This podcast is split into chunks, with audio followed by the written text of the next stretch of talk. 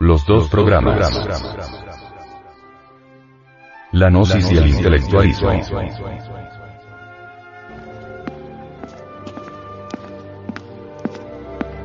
Muchas de las gentes que se meten a los centros de estudios gnósticos, por lo común son tan vanas y necias que creen que esta es una escuelita como cualquiera otra. Esas pobres gentes se equivocan lamentablemente, porque de la gnosis se sale para ángel o para diablo. Esa es la terrible realidad de estos estudios. El que se mete a desarrollar poderes y no se santifica, se convierte en demonio. El que quiere convertir la gnosis en negocio se convierte en demonio. La gente está acostumbrada a pensar de acuerdo con sus intereses, vanidades y prejuicios. Cuando uno entra a los estudios gnósticos, tiene que eliminar el ego animal, ira, lujuria, orgullo, pereza, gula, envidia, codicia, para transformarse radicalmente en verdaderos seres humanos, pues así como estamos, solo somos animales intelectuales condenados a la triste pena de vivir.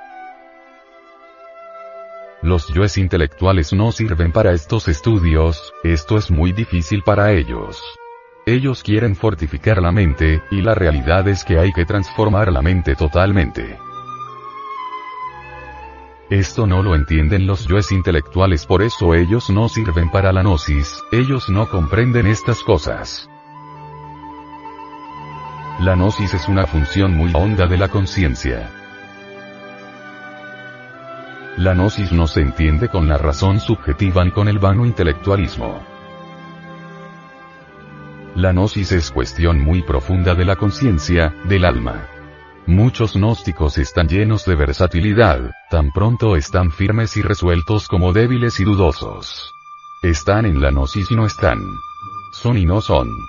Estos son los anticristos, los fieles seguidores de Yahvé, de ese Yahvé que las sectas muertas y la iglesia fracasada, deliberadamente, para confundir a sus secuaces hacen pasar por el eterno Señor Jehová.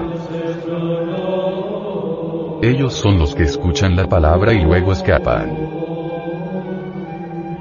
Los que han escuchado al Cristo y luego vuelven a las tinieblas porque la palabra les parece dura.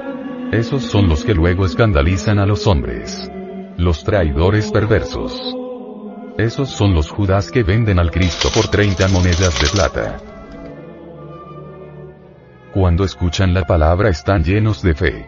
Luego se dejan confundir nuevamente por las tinieblas y vociferan contra la palabra del Señor.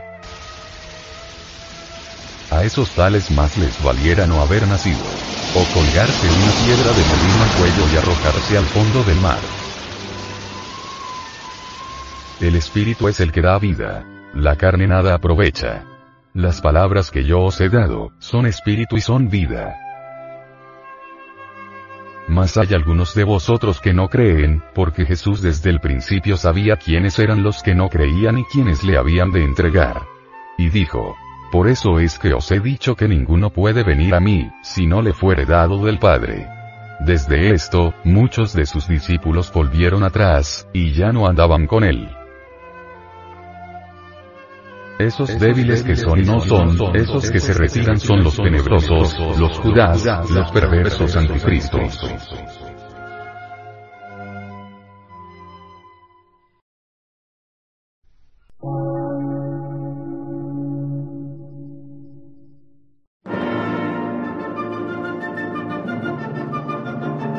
Emisora, gnóstica, transmundial por una nueva civilización y una nueva cultura, sobre la faz de la Tierra.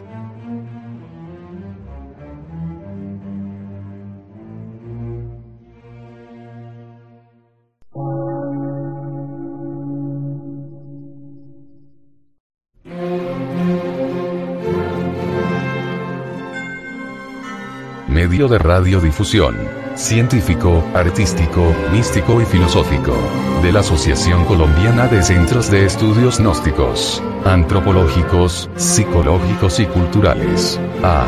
C.